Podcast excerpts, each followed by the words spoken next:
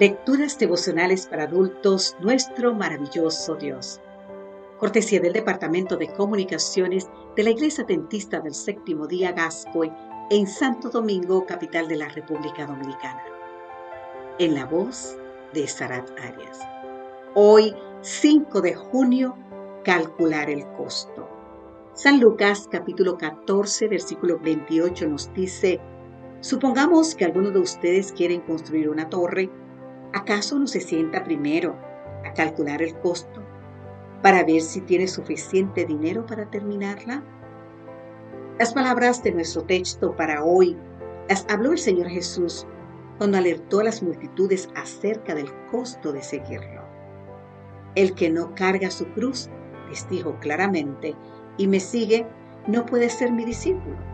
Te invito a leer el libro de San Lucas, el capítulo 14.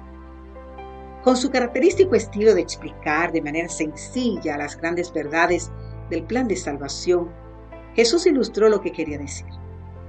¿Qué persona sensata se involucra en un proyecto de construcción sin antes calcular cuánto le va a costar la edificación? ¿Qué rey en su no juicio sale a la guerra a enfrentar con un ejército de 10.000 al que viene contra él con 20.000? La alusión es, sin duda, a que no basta con que simplemente seamos sus seguidores. El Señor Jesús quiere que seamos sus discípulos y que como tales estemos dispuestos a pagar el costo del discipulado. Ahora bien, ¿cuál es ese costo? Entregarlo todo, sin reservar nada. Así pues, cualquiera de vosotros que no renuncie a todo lo que posee, no puede ser mi discípulo. El comentario bíblico adventista resume muy bien lo que significan estas palabras del Señor. El que no está dispuesto a recorrer todo el camino, ni aún debiera comenzar. En otras palabras, el verdadero discípulo calcula bien el costo y con el poder del Espíritu Santo hace una entrega total cada día para Él. Para ella, Cristo es lo primero y lo mejor, todo lo demás es secundario. ¿No está pidiendo Dios demasiado cuando habla de renunciar a todo por amor a Él? No. Al menos por tres importantes razones.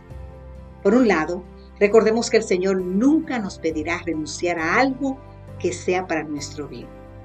Por el otro, jamás perdamos de vista que el que comenzó en nosotros la buena obra la perfeccionará hasta el día de Jesucristo. Cuando nos pide que llevemos a nuestra cruz, nos recordemos que Él la llevará con nosotros hasta el final. Nuestra cruz es también su cruz. Finalmente, si el llamado de Jesús consiste en renunciar a todo por amor a Él, ¿no fue eso exactamente lo que Él hizo en la cruz por amor a ti y por amor a mí, querido amigo o querida amiga? Entonces yo te invito a que digamos, Señor Jesús, al pensar en lo mucho que sufriste, a pesar de ser inocente, con tal de salvarme, con gozo acepto llevar tu cruz. Pero por favor, Señor, ayúdame a cargarla a lo largo de todo el camino. Por nada del mundo te quiero fallar, Señor.